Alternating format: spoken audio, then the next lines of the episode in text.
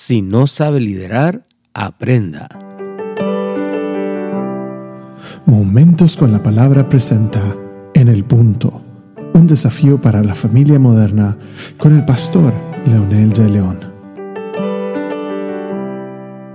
Nuestro énfasis en el capítulo anterior eh, fue de que el ser humano puede aprender a liderar. No es cuestión de que se nace como es, absolutamente no. Uno tiene la capacidad y la inteligencia de aprender nuevos valores, nuevos principios, nuevas estrategias, nuevas habilidades. Y liderar es una de ellas. Así que eh, la palabra de Dios nos enseña que el ser humano nació para liderar, pero tenemos que aprender. En nuestro episodio anterior mencionábamos que los padres somos líderes, protectores, guías, pero también somos promotores de nuestra familia. Impulsamos a nuestros hijos a que salgan adelante en todo. Y por supuesto, como promotores también les ayudamos a definir su carrera, les animamos a que sigan estudiando, les animamos a que eh, aprendan un arte o qué sé yo, cuántas otras formas que tenemos de impulsar a nuestros hijos.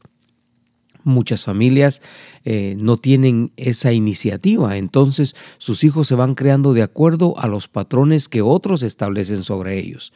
Alguno quiere ser ingeniero porque su amigo es ingeniero, otro quiere ser eh, doctor porque su amigo es doctor. Y, así sucesivamente podríamos estar enumerando cómo los patrones de afuera pueden influir en nuestros hijos. Ahora, lo bueno es cuando hay patrones buenos, hay cuando hay modelos buenos. El problema es cuando no hay modelos buenos y entonces nuestros hijos se crían eh, de acuerdo a patrones que no son convenientes ni para la familia ni para la sociedad. Por lo tanto, he aquí la importancia de que nosotros seamos los modelos de ellos y les dirijamos. Nuestros hijos y nuestra familia necesitan dirección. La doctora Carla Sommer habla de su padre que compartía un pensamiento del Wall Street Journal que decía, la gente no quiere ser administrada, quiere ser dirigida. ¿Quién ha oído hablar de un administrador mundial?